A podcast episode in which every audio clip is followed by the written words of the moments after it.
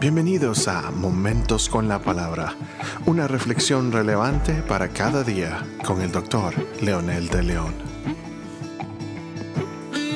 Saludos amigos y amigas, aquí estamos una vez más para nuestro siguiente episodio de Momentos con la Palabra. Quiero invitarlos a que meditemos juntos en el libro de Mateo, versículo 20 del capítulo 18, que dice, porque donde dos o tres se reúnen en mi nombre, ahí estoy yo en medio de ellos. El contexto de este versículo es bastante interesante, ya que tiene que ver con las diferentes reuniones para enfrentar un problema con alguien que debe ser disciplinado. El mensaje, el mensaje aquí, el mensaje ético de Jesús, es muy objetivo y contundente en todo el capítulo, por supuesto, pero en esta sección sobre particularmente y habla sobre la relación de los cristianos genuinos y los cristianos necios o abnegados.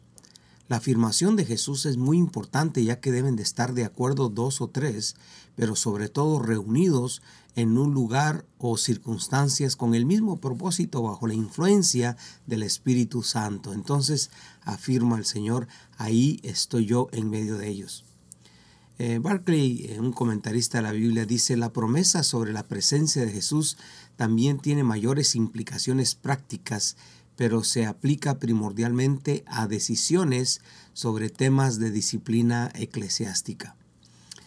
Viendo ya nuestro pasaje dentro de este contexto, que no podemos aislarlo necesariamente porque tenemos que mencionar definitivamente el contexto, este verso hoy sencillamente eh, presenta la confirmación de que Dios aprueba las decisiones de dos o tres que están reunidos en su nombre y bajo su influencia. Eso es lo que quiere decir reunidos en mi nombre, bajo la influencia de Él, no solamente como un título, como algunos que le llaman iglesias cristianas y lo que menos hacen es adorar al Señor. Muchos han utilizado este pasaje para justificar la presencia de Dios manteniendo grupos pequeños que de alguna manera justifican su falta de interés por trabajar y ganar a los perdidos. Dios no necesita a dos o tres para estar presente. Él está en congregaciones de miles, como puede estar en el cuarto de un siervo, una sierva que está de rodillas, solitario, solitaria, a la orilla de la cama clamando al Señor. Pero realmente lo que está confirmando el Señor es que está de acuerdo y su presencia es real cuando dos o tres se reúnen para proceder ante circunstancias pecaminosas de la gente. Quizás podríamos mencionar varias cosas, entre ellas la primera, la disciplina cristiana no tiene nada que ver con la forma de disciplinar de muchas denominaciones hoy. El Señor fue preciso al dar las instrucciones claras. fueron instrucciones que no hay pierde cuando las seguimos al pie de la letra. Nunca se puede desechar o sentar eh, por meses a alguien que se arrepiente. Esto pues lo perjudica. Es como que alguien tiene problemas en un músculo y en lugar de eh, que haga ejercicios para que recupere otra vez su movilidad, eh, lo vendemos y lo sentemos por seis meses. Al que insiste en el pecado y no hace caso, esto es diferente. Esta es una actitud diferente y una acción diferente, por eso se necesita la dirección del Señor. Esto nos hace pensar seriamente en que la presencia de Dios está en las decisiones de los líderes que velan por la vida de la gente y por la salud de la iglesia. Enfático.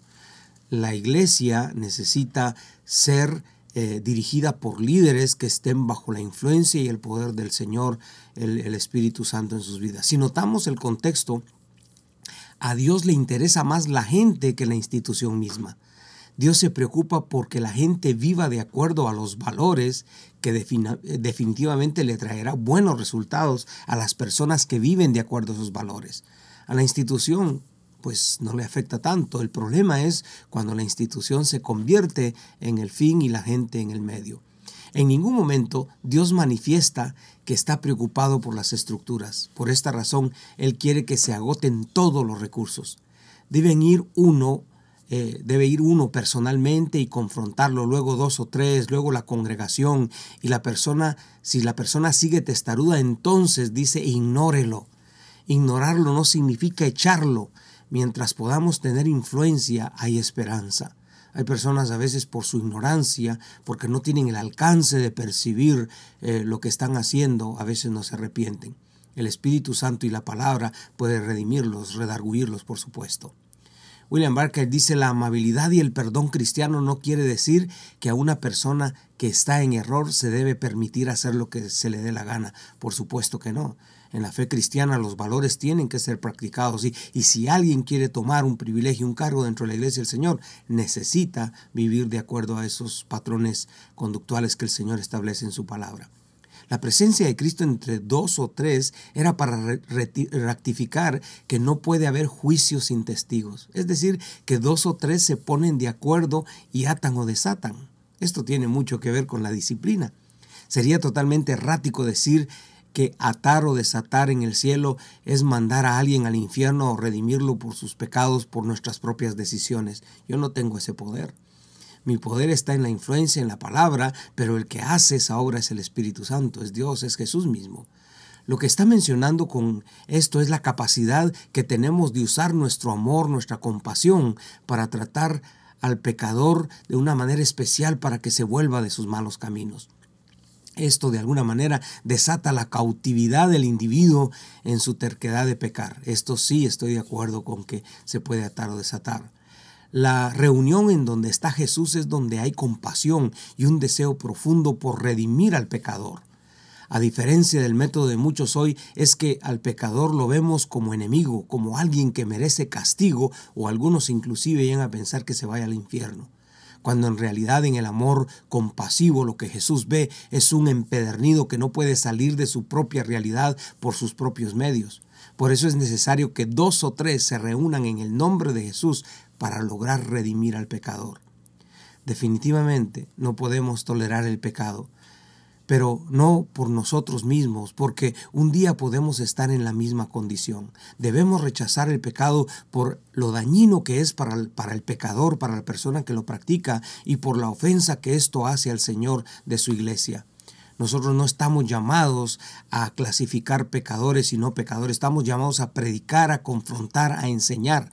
Nosotros somos llamados a redimir al mundo y no condenarlo. Nosotros no podemos juzgar a nadie, lo hace el Señor, pero nosotros como iglesia buscamos todos los medios por redimirlos.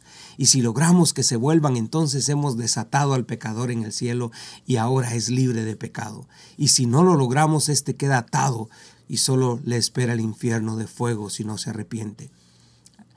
A la iglesia vendrá todo tipo de gente, pecadores, no pecadores, o algunos quizás ignorando que son pecadores. Nuestro deber es lograr que se arrepientan y vivan de acuerdo a los valores del reino. No nos toca a nosotros condenar o juzgar, solo amar y mostrarles el amor compasivo de Jesús. Pero sí, definitivamente, tenemos que confrontarlos con su pecado y este es nuestro llamado profético. ¿Qué le parece si ora conmigo? Diciendo, amado Señor, yo quiero ser un instrumento de bendición, de paz para los pecadores.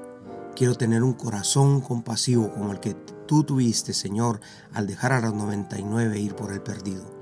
Ayúdame a ver a mis semejantes como tú los ves.